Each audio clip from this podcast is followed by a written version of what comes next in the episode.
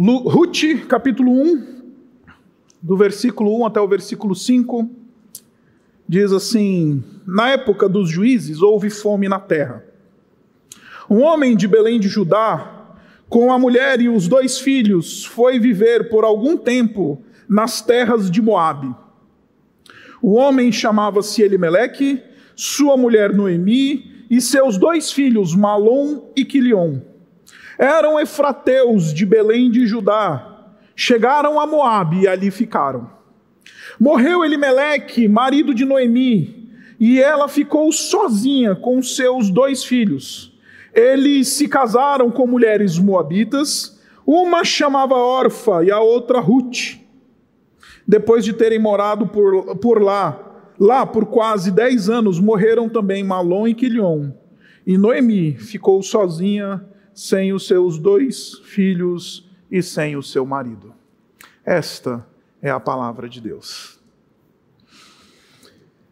Hoje, meus irmãos, nós estamos começando uma nova jornada de reflexões, uma nova série aqui na nossa igreja, e o título dessa série é Roupa Suja. Ao longo desse mês, nós queremos conversar sobre aquilo que muitas vezes é óbvio, mas a gente tem dificuldade de reconhecer. O fato de que os nossos ambientes familiares, eles são ambientes que apresentam imperfeições, mazelas, pecados, dificuldades e etc. Nós normalmente falamos que roupa suja se lava em casa. E quando a gente fala isso, a gente está reconhecendo essa verdade que é afirmada por todo nós, por todos nós. A gente consegue maquiar as nossas mazelas do coração, a nossa natureza pecaminosa, a gente consegue maquiar a quem nós de fato somos para tudo e para todos. Na igreja, a gente consegue enganar o pastor, a gente engana o líder da igreja, a gente engana o patrão, a gente engana, a gente engana, enfim, o colega do trabalho, a gente engana o professor, seja quem for. Lá fora, a gente engana bem. Mas dentro de casa, a gente não consegue disfarçar as nossas mazelas. Os nossos cônjuges sabem quem nós somos, os nossos filhos sabem quem nós somos. Dentro de casa, não conseguimos colocar máscara. Porque viver a personagem a gente não consegue viver 24 por 7. Então, por causa disso, as nossas casas, os nossos ambientes familiares, eles então se tornam esse ambiente de revelação da nossa própria natureza pecaminosa. Os nossos ambientes domésticos e familiares, eles se tornam esse palco onde se explicita essa nossa tendência adâmica e pecaminosa. Lá em casa, a roupa suja aparece. Lá em casa, o nosso coração corrupto se manifesta. Lá em casa, no nosso contexto, a gente não consegue disfarçar que a coisa, o cinto apertou e a coisa não está indo bem. Mas a boa notícia, meus irmãos, é que existe graça à disposição. A boa notícia é que em Cristo Jesus, e a boa nova do Evangelho é justamente essa é que as nossas mazelas tão explicitadas dentro dos nossos contextos domésticos, o nosso coração corrupto, tão claro e evidente no nosso contexto familiar, ele encontra redenção no Evangelho. A gente diz, roupa suja se lava em casa? Não, roupa suja é lavada pelo Evangelho. Roupa suja é lavada por Cristo, pelo sangue do Senhor Jesus Cristo. Por isso, durante esse mês, nós vamos ter uma jornada de reflexões acerca destas imperfeições, acerca dessas mazelas, desses elementos que muitas vezes nos frustram. E não sei se você já percebeu isso, mas normalmente são justamente os nossos familiares aqueles que mais sofrem com as nossas mazelas interiores, com os nossos pecados, com as nossas imperfeições, com aquilo que nós somos de fato. Porque, como eu disse para você, o pastor não vive com, não convive com você, então ele te recebe lá por uma hora e meia no gabinete E depois você vai embora, e quem vai ter que conviver com você não é o pastor, não é o patrão, não é, não é, enfim, qualquer outra pessoa, senão aqueles que estão perto, dentro do nosso ambiente doméstico. Aqueles que nós mais amamos, muitas vezes são aqueles que mais sofrem, porque nós não temos coragem de levar para o Senhor Jesus Cristo as nossas roupas sujas e permitir que Ele eventualmente lave com o seu sangue pelo poder do Evangelho. Por isso, eu queria convidar você, e eu espero do fundo do coração que você, ao longo desse mês, esteja aberto para eventualmente ser confrontado, ser contrariado.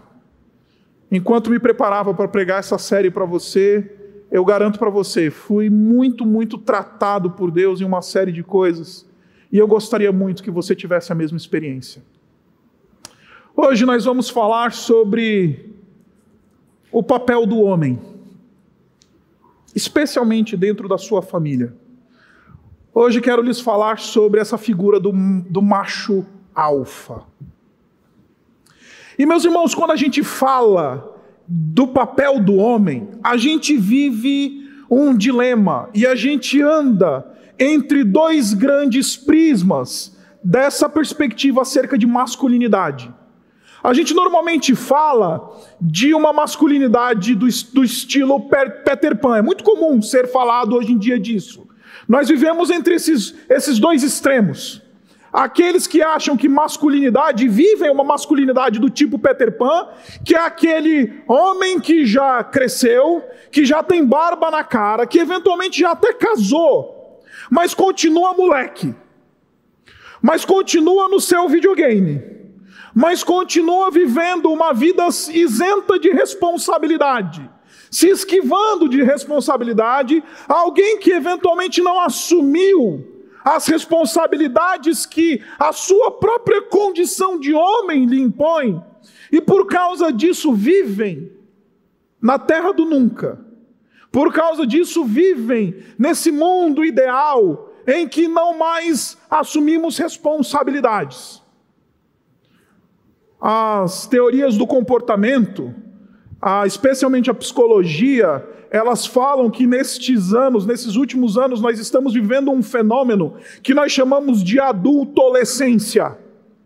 E o que é a adultolescência, segundo os psicólogos? A adultolescência é nada mais, nada menos do que homens, de maneira geral, homens, que têm um corpo de homem, tem barba na cara, tem idade de homem, mas tem uma mentalidade de criança, de garoto. Que às vezes já é chefe no trabalho, já é, já se assenta eventualmente em algumas cadeiras importantes no ambiente profissional, que eventualmente é professor, que eventualmente é profissional, eventualmente até admirado mas é um garoto, é um moleque que troca a vida por uma vida irresponsável. Adultolescência. Os adultolescentes eles estão na igreja.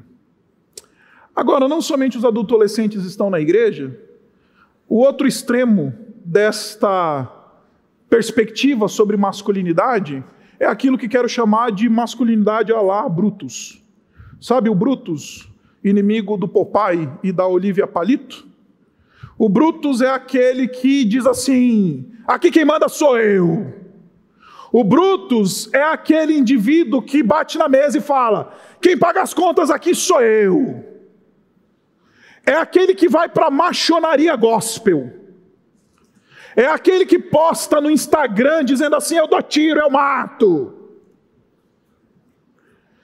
É aquele que não entendeu absolutamente o que é a masculinidade bíblica. Porque confunde mansidão com fraqueza, e aí ele não consegue mais ser alguém que vive uma vida tranquila sobre a terra, ele precisa se provar muito. Alguns cientistas do comportamento eles chamam esses indivíduos de indivíduos que sofrem de uma síndrome profunda de insegurança. Porque acredita, acredite, quanto mais machão, quanto mais dono da verdade, quanto mais diz assim, eu sou o capitão Nascimento, quem manda aqui nesse negócio sou eu, mais inseguro. Em outras palavras, esses dois paradigmas, eles são dois paradigmas de uma mesma imaturidade. São dois, são duas faces de uma mesma moeda de imaturidade. Esses dois modelos são duas perspectivas imaturas acerca do que seja masculinidade. Agora, antes de entrar propriamente no texto, eu preciso fazer uma delimitação conceitual bastante importante aqui para nós hoje. Porque eu não vou lhes falar sobre masculinidade bíblica ou masculinidade numa perspectiva cristã a partir de elementos da cultura. Eu não vou lhes falar sobre masculinidade bíblica a partir de uma perspectiva moralista. Eu não vou lhes falar sobre masculinidade a partir de uma perspectiva psicológica. Eu vou lhes falar sobre masculinidade bíblica a partir do que a palavra de Deus diz. Então eu já quero começar dizendo para você, eventualmente, que não teve ainda um encontro com o Senhor Jesus, que o que eu vou pregar não é necessariamente para você. Porque o sermão que vou pregar hoje é um sermão para crente, para gente que diz: Eu confesso o Senhor Jesus Cristo como o Senhor e Salvador da minha vida. E você que não é cristão, eventualmente ainda não tomou uma decisão ao lado do Senhor Jesus Cristo, enquanto prego essas coisas, estarei orando para que o Espírito convença você da fé em Cristo Jesus. Eu não estou aqui para abordar e falar o que pensa a masculinidade numa perspectiva das teorias do comportamento. E honestamente, eu estou pouco me lixando para isso. Honestamente, eu não estou nem aí para isso. Essas ciências sociais do comportamento, elas eventualmente ajudam bastante. Mas o paradigma do padrão do cristão é a Escritura. Por isso, não estou preocupado com o que os, os machões da baixonaria dizem, ou os feministas, ou qualquer outra teoria de comportamento. Hoje eu vim lhes mostrar que a redenção de uma masculinidade do Peter Pan, ou uma masculinidade dos Zé está em Cristo Jesus. Agora, nós lemos esse texto que nós acabamos de ler e você deve ter pensado: o que, que isso tem a ver com masculinidade? Hoje eu quero lhes apresentar esse homem, Elimeleque.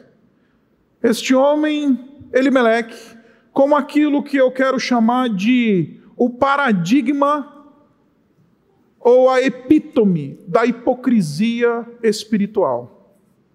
Elimeleque, ele era um homem que vivia em Judá, mais exatamente em Belém, num tempo que foi talvez o pior período da história de Israel. O versículo 1 que nós acabamos de ler, ele diz assim: Na época que os juízes governavam, houve fome na terra. Ou seja, estamos localizados aqui cronologicamente. Esses eventos que nós vamos ver, então, eles aconteceram neste tempo em que Israel ele ainda não tinha um rei, mas já estava ali habitando a chamada terra prometida. Só que neste tempo de mais ou menos uns 420 anos, cada um fazia o que era certo ao seu próprio olho. Cada um fazia o que lhe parecia certo. Se você voltar uma página na sua Bíblia, volta comigo uma página na sua Bíblia, vamos para o último capítulo de Juízes. Olha só como encerra o livro de Juízes. Vire uma página, só uma página, e você vai ver o que eu estou dizendo. O versículo 25 do capítulo 21 diz assim: Naquela época não havia rei em Israel, e cada um fazia o que lhe parecia certo. Não tinha um padrão moral, espiritual, cada um vivia do seu jeito. Isso é aquilo que nós chamamos de relativismo. Três mil anos antes de Cristo, o pessoal já estava experimentando o que, que era relativismo. Sabe aquele negócio de que cada um tem a sua própria verdade? Ah, esta é a minha verdade, esta é a sua.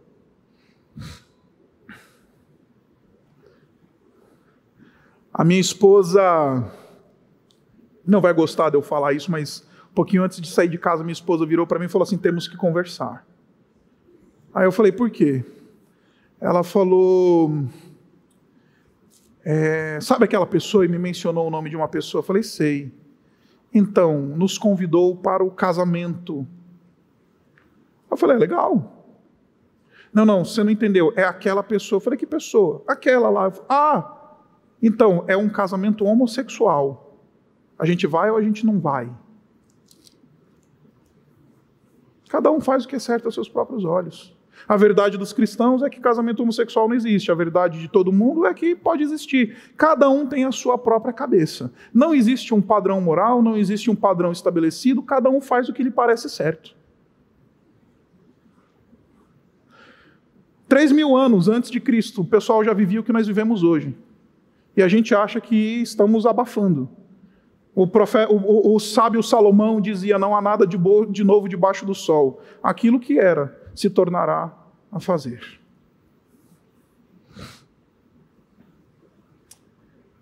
Este homem, Elimeleque, ele é fruto do seu tempo. Porque ele está vivendo um tempo em que o povo de Israel não quer saber de Deus. Cada um faz o que lhe parece certo, cada um julga a sua própria vida, cada um estabelece o seu próprio padrão, cada um vive do jeito que achar melhor. E então surge esse homem chamado Elimeleque. E por que, que ele é o, a epítome da hipocrisia espiritual? Por uma razão muito simples. Elimeleque, em hebraico, quer dizer meu Deus é rei. O nome deste homem era uma expressão de louvor e adoração. O nome deste homem era uma profissão de fé. O nome deste homem era uma, era uma pronunciação de devoção ao Senhor. O nome deste homem dizia: Meu Deus é rei. Então, num tempo que não tem rei, eu tenho um rei. Num tempo em que não tem estabelecimento de padrão moral, padrão espiritual, num tempo em que as coisas não estão mais sendo levadas a sérias, eu tenho um rei. O nome deste homem diz: Meu Deus é rei. Só que, embora o seu nome diga isso, ele vive como se Deus não fosse o seu rei. Porque o texto fala para nós que na época dos juízes houve fome da terra. E então, este homem, ele decidiu viver por algum tempo nas terras de Moabe. E talvez você não esteja muito inteirado sobre o que que seja Moabe na Bíblia. Mas a nação de Moabe é uma nação perversa e terrível. A nação de Moabe é uma nação que tem a sua gênese lá em Gênesis no capítulo 19, na famosa história de Ló quando ele saiu de Sodoma e Gomorra, e então Ló, ele vai, sai da, da, da, cidade com suas duas filhas, e então as suas duas filhas embebedam seu pai, têm relações sexuais com o seu próprio pai, e geram filhos a partir dessas relações incestuosas. A filha mais velha que concebeu do próprio pai, gerou Moabe, o pai desta nação. Então essa nação, desde o início, ela é uma nação perversa, ela é uma nação pagã, ela é uma nação que não leva nada a sério. Inclusive nessa altura do campeonato já é uma nação, uma nação violenta, idólatra. O deus da nação de Moabe era um deus chamado Kimosh. E o deus Kimosh, ele era adorado nada mais nada menos do que com cerimônias de infanticídio, ou seja, crianças eram sacrificadas no altar do deus Kimosh. Esse é o deus de Moabe. Mais do que isso, escandalizei o pessoal da manhã, eu vou escandalizar você também. Alguns relatos arqueológicos nos contam que as celebrações ao deus Kimosh no período da primavera em Moabe, elas eram absolutamente macabras. Porque o período da primavera era quando os reis se levantavam com seus exércitos e iam guerrear, iam brigar por causa de terreno. E nesse período da primavera acontecia um ritual macabro em Moab que era nada mais nada menos do que pegar todas as crianças de até dois anos de idade. Olha isso. Pega, pega, pegam-se todas as crianças de dois anos de idade, levam ela para um templo E então eles feriam essas crianças com um corte na região da virilha e cortavam a femoral da criança. E eles jogavam essas crianças para elas sangrarem até a morte. E aí eles pegavam o sangue dessas crianças e literalmente enchiam uma piscina. E faziam com que os guerreiros moabitas se banhassem nesse sangue antes de irem para a guerra. Isto é Moabe. Meu Deus é rei, mas eu quero é a terra onde toca o carnaval. Meu Deus é rei, mas basta apertar um centímetro do meu cinto e eu troco e coloco em xeque a minha fidelidade ao Senhor. Meu Deus é rei, mas basta ter uma seca e eu negocio a minha fé. E meus irmãos, além disso, não somente o fato deste homem trocar a terra do povo de Deus, note, esta é a terra prometida. Este povo lutou muito para estar onde eles estavam. Este povo tinha sido abençoado e colocado pelo próprio Deus ali naquela terra com mão forte. Só que bastou uma fomezinha e a gente negocia a nossa fidelidade ao Senhor. Basta um aperto e este homem negocia os seus valores. Quais são as fomes que você tem na sua alma que te fazem negociar os teus valores? Nós temos fomes na alma. E essas fomes na alma fazem a gente negociar os nossos valores. Uma fome lasciva faz a gente negociar o nosso casamento. Uma fome de poder faz a gente negociar os nossos princípios éticos na carreira. Uma fome de status faz a gente negociar a nossa integridade. Uma fome disso e daquilo sempre vai nos tentar em colocar a nossa fidelidade ao Senhor em xeque. Quais são as fomes que te fazem sair da terra? de onde Deus habita, onde o nome dele era honrado, para ir buscar deuses pagãos, simplesmente porque o cinto apertou. E talvez você esteja ouvindo isso, esteja pensando, mas espera aí, pastor, não é bem assim. É uma fome, né? O homem está querendo cumprir a sua função de líder. Você não vive ensinando aqui na igreja que o homem tem que trabalhar, que tem que ralar, que tem que ir para ir matar um leão por dia para garantir o sustento da sua prole, para garantir a segurança da sua família. Pastor, você não vive ensinando que homem tem que ser homem nesse mundo? É verdade. Só que não é este o caso, meus irmãos. Inclusive, esta semana, um casal da nossa igreja me procurou e falou assim: Pastor, nós estamos de mudança. A gente está indo para um outro país porque abriu uma, uma oportunidade de trabalho. Eu falei: Legal. Ué, se é legal o crente da nossa igreja se mudar por causa de trabalho, por que, que não é legal esse tal Elimeleque se mudar de, de Belém ir para a terra de Moabe? Porque estava com fome e chegou uma seca em Belém. E note a ironia. Belém em hebraico quer dizer casa de pão, ou casa do pão. E aí, porque não tem pão na casa do pão, ele então decide buscar uma outra terra, um outro Deus, viver debaixo de uma cultura miserável e desgraçada, simplesmente sob a égide de eu tenho que sustentar minha família. Quero mostrar para você por que, que isso não é um movimento legítimo. Por uma razão muito simples. No período dos juízes, se você voltar alguns capítulos dentro do livro de juízes, você vai descobrir uma coisa: você vai descobrir que Deus, ele punia a nação de Israel por causa da sua infidelidade, assim, mandando seca, mandando inimigos. Então o povo vivia um ciclo que era muito interessante ali naquele período. O ciclo era: as coisas estão indo bem, então o povo se esquecia de Deus. E aí, porque o povo se esquecia de, de Deus e começava a fazer o que, o que cada um queria, Deus mandava juízo.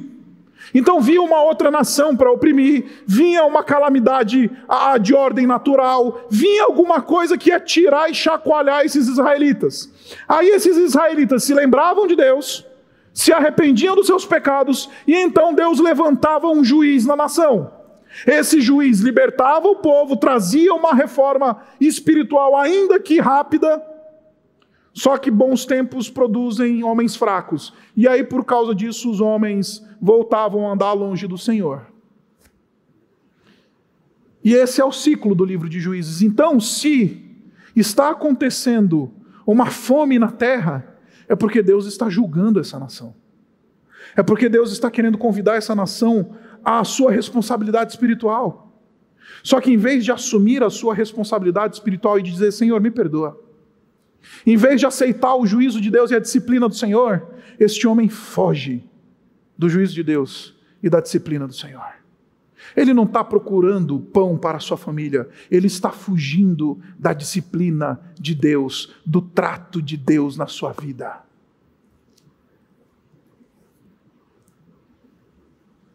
E a gente não gosta, a gente foge. Sabe por que, que a gente brinca nas igrejas que o pastor sempre é o último a saber, igual o marido traído? Porque o pessoal sabe quando o pastor ficar sabendo alguma coisa vai acontecer, né? O pessoal sabe que quando o pastor soube, aí alguma coisa vai acontecer. Então não conta para o pastor, pelo amor de Deus. E a gente vive essa vida de fugir dos processos de Deus na nossa vida. A gente vive essa vida, Elimeleque ele não quer aceitar o processo do trato de Deus na vida dele. Elimeleque é um homem tão fraco e tão medíocre espiritualmente que ele não tem condições de aceitar o processo de Deus na vida dele. Só que meus irmãos, deixa eu falar uma coisa para vocês, são justamente estes processos de Deus que nos fazem crescer. São justamente esses processos disciplinares de Deus que nos fazem amadurecer, que faz com que o menino deixe de ser Peter Pan e se torne homem. É justamente experimentar essa caminhada que faz com que o indivíduo amadureça.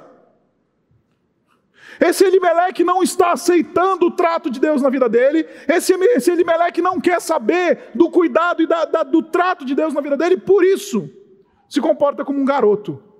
Ah, eu vou fugir. Porque é isso que garoto faz. Você não lembra da história? Que a gente fala que a vaiana de mãe é teleguiada. Por quê? Porque o garoto sempre foge.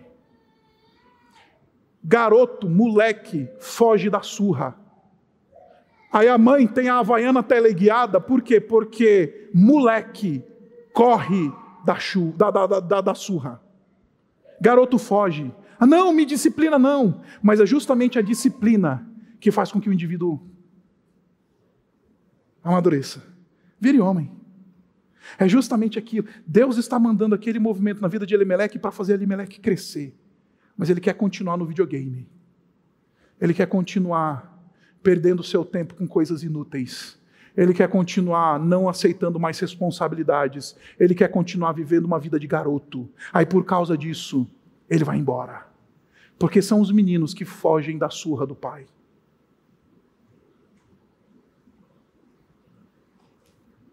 Mas esse homem não é só a epítome da mediocridade espiritual. Este homem também, ele é um homem que não deixa nenhum legado espiritual para sua família. Olha só o que, diz o texto no versículo 4. O texto fala para nós que ele tinha dois filhos, Malom e Quilion. E eles, versículo 4, se casaram com mulheres moabitas, uma chamada Orfa e a outra Ruth. E é interessante porque, primeiro lugar, Marlon e Quilion em hebraico quer dizer o fraco e o franzino. Eu não sei se você já teve a oportunidade de estudar um pouquinho sobre o contexto da história do antigo Israel, mas uma criança, de maneira geral, ela só recebia um nome depois que ela passava daquela fase de que não ia mais morrer na sua taxa de mortalidade infantil. Na antiguidade, a taxa de mortalidade infantil era absoluta, era absurda. Poucas eram as crianças que de fato chegavam à idade adulta. Então, só recebia nome aqueles que vingavam. Então, muito provavelmente, esses dois vingaram male male, porque estavam crescendo num tempo de fome, estavam crescendo num tempo de escassez. Então eu consigo imaginar esse esse Malon e esse Quilion, como esses, essas crianças que crescem e lá nos rincões do Nordeste brasileiro, fraquinhos, franzinos, sem condição, sem, sem uma estatura física robusta, porque não se alimentam bem, não se alimentam bem, não têm condições de serem criadas com alimentação saudável e etc. Mas cresceram, escaparam da mortalidade infantil. Só que esses dois meninos, eles vão fazer justamente aquilo que o seu pai faz. Vão negociar sua fidelidade a Deus. Só que agora, nos seus casamentos. A lei de Deus ela era muito clara. Basta você dar uma olhadinha lá em Deuteronômio capítulo 4. O israelita era proibido de contrair casamento fora do povo de Deus. O israelita era proibido de se casar com mulheres pagãs. Esses dois meninos se casam com mulheres pagãs e o papai está aqui ó, batendo palma, olha que lindo. Um pai que não se preocupa com a dimensão espiritual da formação de seus filhos. Um pai que não entrega legado espiritual. Um pai que não deixa uma herança, não só material, de bens que o filho vai desfrutar, mas mais do que isso, uma herança de fé. Este homem não deixa história, não deixa legado espiritual à sua prole. Por causa disso, os meninos são exatamente igual, iguais ao papai. Eles desobedecem à lei do Senhor e desconsideram que Deus fala, como faz exatamente o papai. Porque acredite, teu filho está vendo você dar um migué no trabalho. O teu filho está vendo você mentir no celular para o teu patrão. O teu filho está vendo você desrespeitar as leis de trânsito. Ele está sentado aqui atrás do carro. O teu filho está vendo o testemunho impróprio que você está vendo, está dando. O teu filho está vendo a tua boca suja aprendendo a tua boca suja. O teu filho está vendo todas essas coisas e ele está absorvendo tudo isso. Este homem não deixa legado espiritual. Este homem não se preocupa com a formação espiritual de seus filhos. Numa outra igreja em que eu pastoreava, uma mulher rica, bem-sucedida, e o seu marido me procuraram. Na época eu ajudava lá no ministério infantil, no ministério de crianças, de, de jovens da igreja. E aí então essa mulher me procurou e falou assim: Pastor, eu vim aqui comunicar a você que meu filho não vai mais frequentar os programas da juventude da igreja. Ah, é? O que, que aconteceu? Vai viajar? Vai, enfim, passar um tempo fora? Não, pastor, é que a gente quer que ele se dedique aos seus estudos, porque os nossos sonhos para o nosso filho é que ele passe na, na USP, na Poli. E a gente quer que ele seja um engenheiro de ponta. Legal. É legítimo, né? Ter alvos elevados para os nossos filhos, né? É legítimo. Ninguém, ninguém acorda de manhã e fala assim: ah, tive um filho, quero que ele seja preso. Ninguém faz isso. Ninguém deseja que os seus filhos sejam mal sucedidos. Não existe um. Se este existe, ele precisa ser internado. Então, pastor, é o seguinte: meus filhos, eles, meu filho não vai vir mais para a igreja, não vai mais participar do discipulado, não vai mais é, é, participar dos encontros dos jovens, porque ele vai estudar muito, ele vai prestar vestibular, nós queremos que ele passe na poli, e a gente também vai começar a ter uma escola lá de alemão para o meu filho, ele vai aprender a falar alemão, porque a gente quer que ele seja um engenheiro poliglota que esteja no mercado de trabalho e seja alguém influente. Eu falei, ok, sem problema nenhum, isso não é problema meu, isso é problema teu, é teu filho. Falei assim, a única coisa que eu tenho a dizer para você é que você está treinando teu filho para ser um excelente engenheiro no inferno. Vai ser um excelente engenheiro no inferno. Vai falar alemão com os demônios. Wie geht's dir? Com os demônios. Por quê? Porque a gente não mais se preocupa em deixar legado. Note, essa geração, meus irmãos, é uma geração absolutamente desconfigurada do ponto de vista da fé essa geração de Elimeleque. Porque, note, Elimeleque já é a terceira geração dos israelitas. Eu quero fazer um panorama rápido com você aqui, eu prometo que vai ser interessante. A primeira geração que saiu do Egito com Moisés é aquilo, aquela geração que a gente fala que são os crentes, né? Sabe o crente? O crente, aquele que anda com Deus, aquele que ora, aquele que viu os grandes milagres, que viu o mar vermelho abrir, viu as dez pragas sobre o Egito. Crente, sabe, que troca ideia com Jesus. Aquela geração da nossa família que é crente. É o vovô. Aí tem o papai e a mamãe, que é lá, mais ou menos. É aquele que vai na igreja se tiver chovendo, que se tiver sol a gente vai para a praia. É aquele que, que ah, se for conveniente, vamos participar de alguma coisa da igreja. Sabe o marromeno? Esse é a geração que entrou e conquistou a terra. É a geração que não é mais o que andou com Deus, que viu as grandes coisas, que viu os milagres, que teve um relacionamento firme com Deus. Não, não, essa é a geração, a segunda geração. É a geração que entrou na terra. A terceira geração dos israelitas é justamente essa geração do período dos juízes. É a geração do Elimeleque, que é a geração perdida. Essa turma aqui, sabe aquele que é o neto que pede para o vovô orar? Porque eu mesmo não oro, mas quando aperto o cinto, ô vó, dá para orar para eu prestar o vestibular? Conhece essa história? Vó, eu tô com uma amiga doente, ora por ela, vó, porque é a avó que ora, né? É a avó que ora. Não é nem o papai, papai é, papai é meia boca. Aí quando aperta o cinto na família, quem é que a gente procura? A gente procura o de cabecinha branca, que caminha com o Senhor, que sabe como é que funcionam as coisas. A gente fala, dá um conselho aí, vô. Dá um conselho aí, vó. E aí a gente vive essa mediocridade e chega essa terceira geração, já está entregando para uma quarta. É por isso que esses meninos são completamente perdidos, porque não existe um processo de legado espiritual dentro da casa. O macho alfa se preocupa em ser forte, ser viril, quer dizer, não, eu pago a conta na minha casa, eu sou isso e sou aquilo, mas não deixa legado espiritual. Aí os seus filhos estão na perdição e não sabe por quê.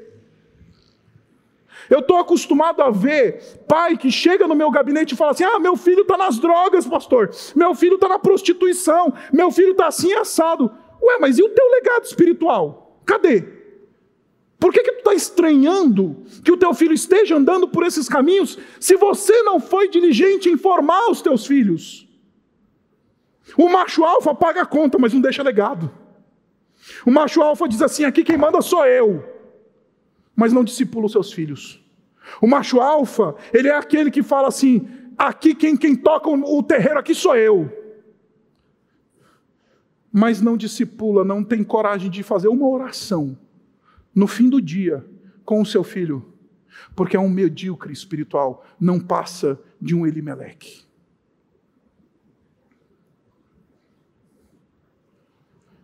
Aí vem chorar para o pastor e quer botar a culpa em Deus. Ah, Deus não é bom, não. Meu filho está nas drogas. Ah, Deus não é bom, não.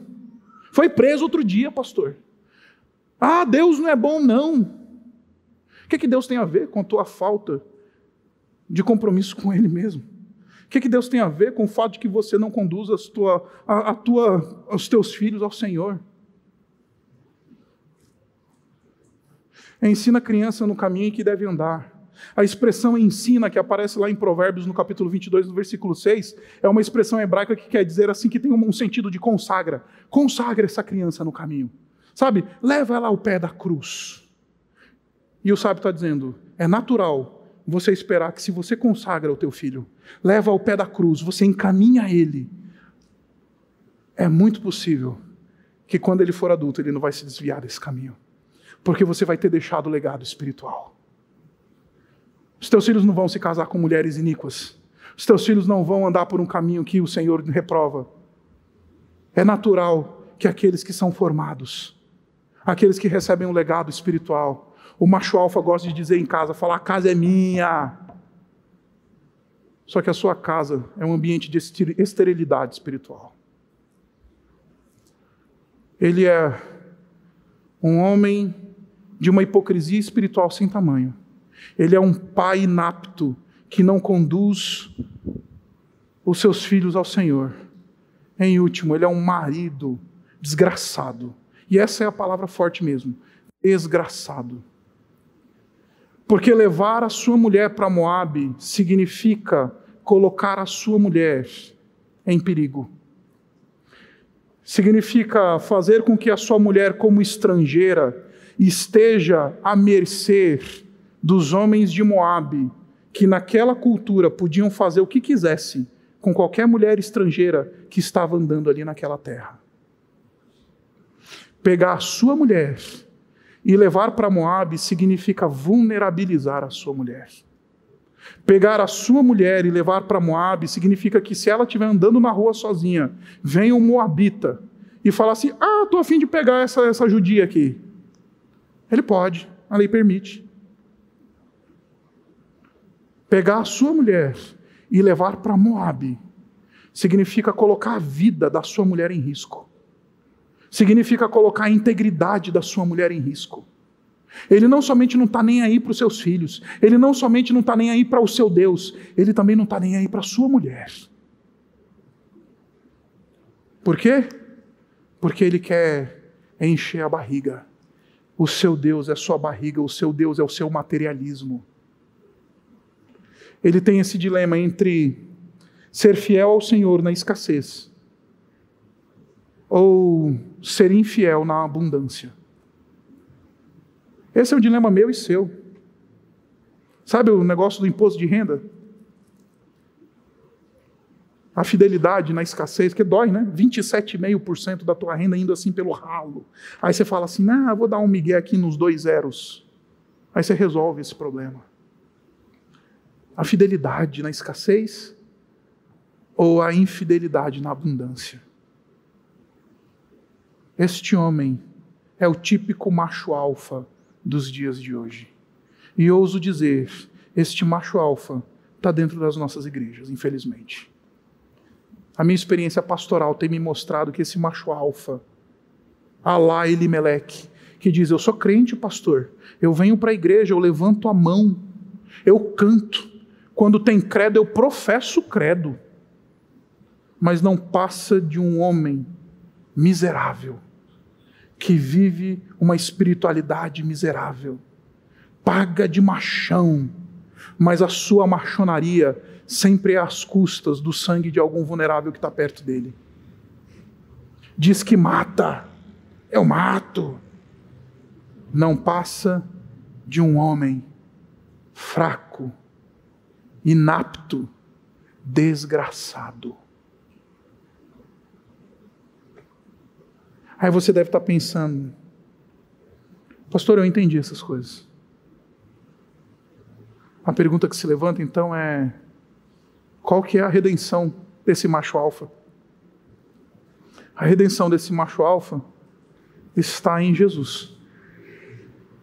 Ao contrário de Elimeleque, que coloca a sua mulher em perigo, Jesus ele vai para a cruz para fazer com que a sua noiva, a igreja, seja apresentada diante de Deus como pura e sem mácula.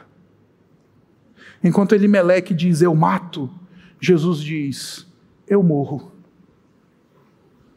Porque o que eu vim dizer para vocês, meus irmãos, é que a masculinidade bíblica não é nem a do Peter Pan e nem a do Brutus, é a de Jesus.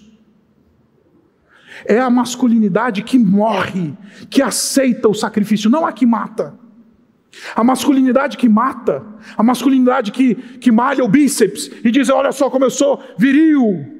Essa não é a masculinidade bíblica. E de novo, não tem problema ter o bíceps largo, tá? Malhar também, cuidar da saúde é bom.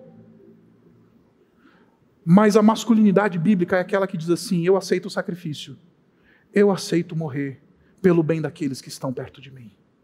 Eu aceito o sacrifício. Eu que dou a minha vida.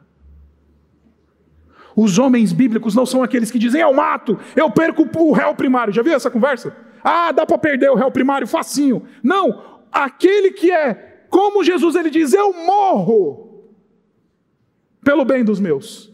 Eu dou a minha vida pelo bem dos meus. Isabela e eu a gente, quando vai aconselhar um casal nesse preparo de casamento, normalmente a gente ouve essa conversa de crente, que o rapaz vira e diz assim: Ah, pastor, eu, como futuro marido, eu estou pronto para assumir a responsabilidade de morrer pela minha esposa.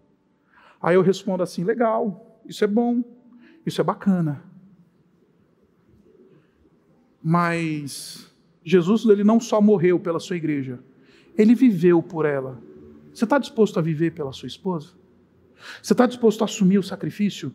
Porque masculinidade bíblica não é a que bate na mesa, nem a que fica jogando videogame. É aquela que diz: me dá o sacrifício porque eu aceito ele. Eu entrego a minha vida pela minha mulher e pelos meus filhos. Eu entrego a minha vida por aqueles que estão perto de mim. Eu morro. Homem foi desenhado por Deus para morrer. Isso é o que significa ser homem. Isso é o que significa masculinidade verdadeira. Morra. Caso contrário, você não é homem. Abaixe sua cabeça e vamos orar.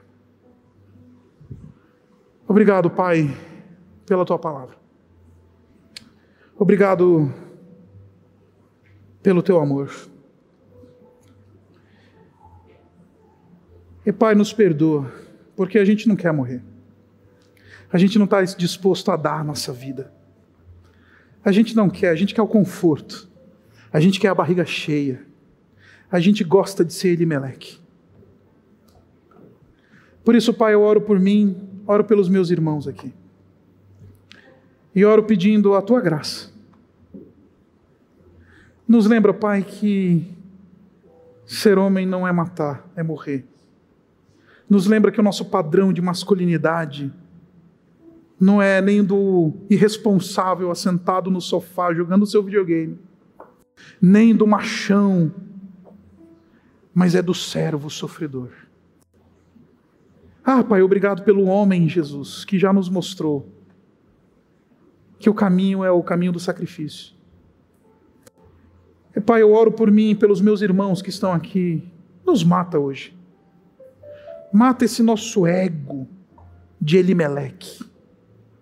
Mata essa nossa essa nossa índole hipócrita que diz: Deus é meu rei, mas que não vive como se isso fosse verdade.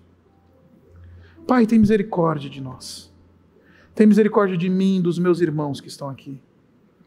Tem misericórdia, porque nós precisamos encontrar um padrão bíblico, encontrar Jesus. Então nos leva para os pés da cruz. E lá no pé da cruz, elimina toda e qualquer índole de Elimeleque que há em nós. Pai, eu oro pelas minhas irmãs que estão aqui. Se há nelas se marcas que foram feitas por algum homem que ainda não entendeu essas coisas, ah, Pai, opera cura essa noite. Oro pelas minhas irmãs que estão ouvindo essa mensagem e peço que o Senhor use isso para que elas possam motivar os seus maridos a serem semelhantes a Jesus. Mais do que provedor, mais do que cuidador, que elas possam de fato ver em seus maridos um padrão de Cristo tem misericórdia de nós, Pai, essa noite.